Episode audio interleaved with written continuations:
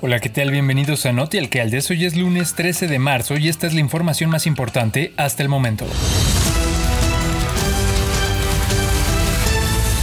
Ampliación de sus capacidades al servicio de la población, como lo instruyó el presidente municipal de San Miguel de Allende, Mauricio Trejo Pureco, la Secretaría de Seguridad Ciudadana sigue fortaleciendo su infraestructura operativa, principalmente el Centro de Comando, Control, Comunicación y Cómputo, el C4, de esta ciudad, al transformarlo para dignificar sus instalaciones, modernizar su equipamiento y acondicionar sus espacios tanto para el desarrollo de las actividades operativas como para capacitar de manera constante al personal. En este sentido, el C4 San Miguelense ha optimizado la aplicación de tecnología para el centro de monitoreo, contando actualmente con más de 250 cámaras de videovigilancia distribuidas estratégicamente, lo que, junto con los tres arcos carreteros ubicados en los accesos a la ciudad y sin generar contaminación visual, permiten la identificación, seguimiento en tiempo real y eventual detección de personas y vehículos participantes en la comisión de delitos. El mandatario municipal, Mauricio Trejo, anunció también la próxima adquisición del doble de videocámaras actuales, que serán ubicadas en los puntos estratégicos de barrios, colonias, calles y comunidades, donde se tienen detectados los puntos de mayor incidencia delictiva. A estas mejoras tecnológicas del C4 se suma el reforzamiento del centro de atención a llamadas de emergencia, contando con más personal de radio operador y mejor capacidad para cubrir las 24 horas del día los llamados de auxilio de la población al teléfono 911 sobre emergencias en protección civil, seguridad pública, emergencias médicas y de servicios públicos. A su vez, indica el edil, se han desarrollado y capacitado al personal en diversos tópicos, destacando el de la atención a la violencia de género, entre otros.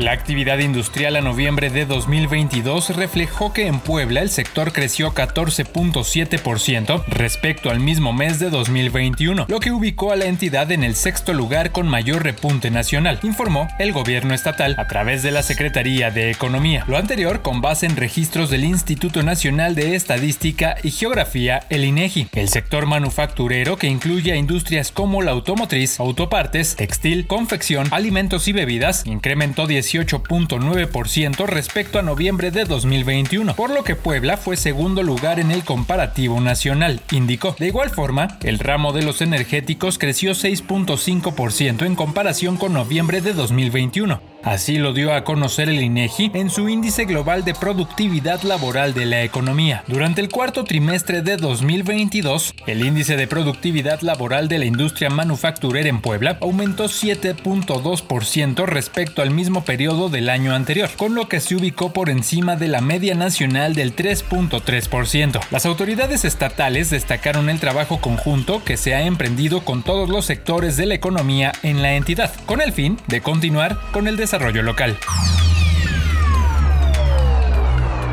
Actualmente dos empresas producen vehículos eléctricos en el país. La fabricación de este tipo de unidades representó el 2% de la producción total nacional de autos en 2022, de acuerdo con la Industria Nacional de Autopartes. La compañía fabricante de automóviles eléctricos Tesla anunció la construcción de una planta en el municipio de Santa Catarina, Nuevo León, la cual colocará al país como el mayor fabricante de este tipo de unidades en América Latina. No obstante, hoy en día en México ya se producen vehículos eléctricos en Puebla y el Estado de México, con lo cual la compañía de Elon Musk se unirá a las empresas Saqua y Ford, las cuales participan en dicho mercado en el país. El sector automotor en México es uno de los más importantes en el país, al representar cerca del 4% del Producto Interno Bruto Nacional y 20.5% del PIB manufacturero, según la Asociación Mexicana de la Industria Automotriz. Sin embargo, la venta de vehículos híbridos y eléctricos representa aún menos del 5% del total, de acuerdo con el organismo. Sacua es una empresa mexicana que se ubica en el estado de Puebla desde 2017. Es la responsable de manufacturar el primer auto mexicano 100% eléctrico con los modelos MX2 y MX3. En tanto, la armadora Ford produce en su planta ubicada en Cuautitlán Izcalli, Estado de México, el modelo Mustang Mach E desde 2020, la primera SUV eléctrica de la marca.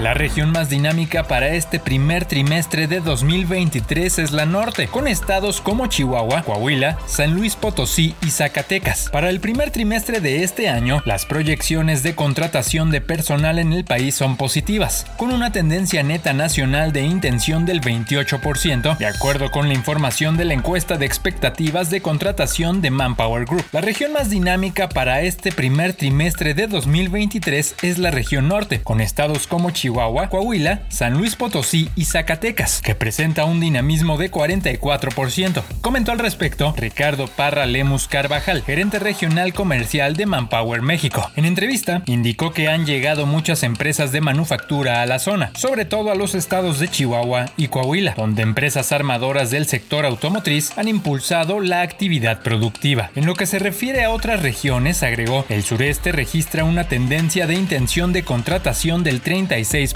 según la encuesta, específicamente en la península de Yucatán, indicó Parra. Se han registrado inversiones en el sector de construcción, en proyectos de vivienda y hoteles en la zona de Tulum y además la construcción del tren Maya es un detonante económico para toda la zona. Posteriormente dijo, la región noroeste es la de mayor intención de contratación en los tres primeros meses de 2023, con estados como Nuevo León, Tamaulipas, Veracruz Norte y Durango con 35%, la región con 32%, la Ciudad de México con 28% y el noroeste con 26%.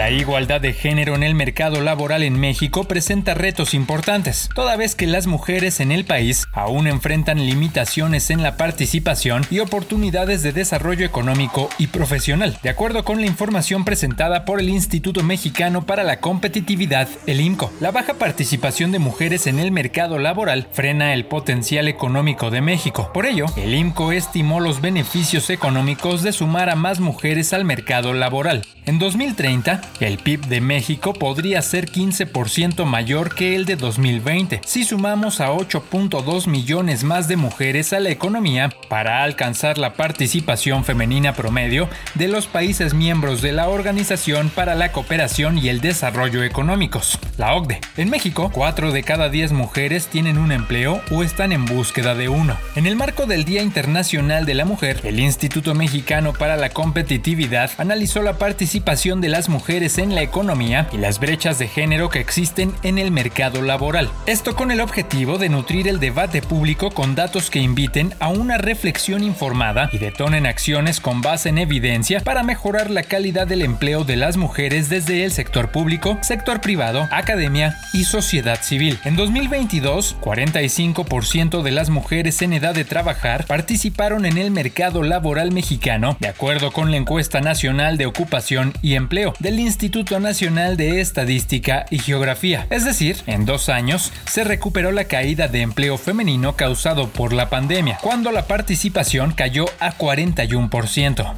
Para comparar la participación económica de las mujeres en México con otros países, el IMCO utiliza los datos de 2021 del Banco Mundial de 192 países. En México, la proporción de mujeres que tiene un empleo o buscan uno está por debajo del promedio mundial y de América Latina, incluso de otras economías de la región latinoamericana como Chile, Colombia y Brasil. La generación de empleo del año pasado fue liderada por las mujeres. De los 1.7 millones nuevos empleos creados en 2000 2022, 8 de cada 10 fueron ocupados por ellas. Sin embargo, la informalidad persiste con pocos avances desde que se levanta la ENOE.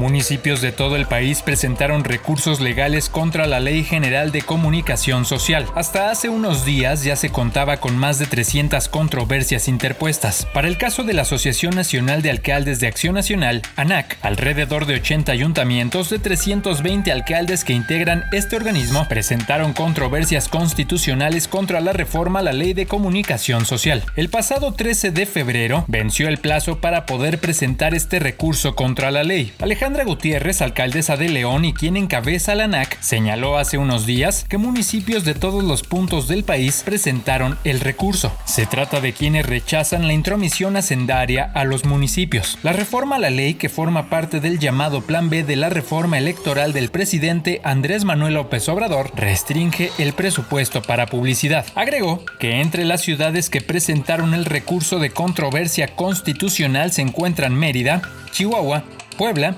Querétaro, así como las distintas ciudades de Jalisco. Muchas gracias por acompañarnos en Alcaldes. Recuerde que ya está disponible la edición marzo 2023 de la revista Alcaldes de México en su versión digital. Solo ingrese a www.alcaldesdemexico.com diagonal revista. Hasta la próxima. Alcaldes de México. Alcaldes de México. Alcaldes de México.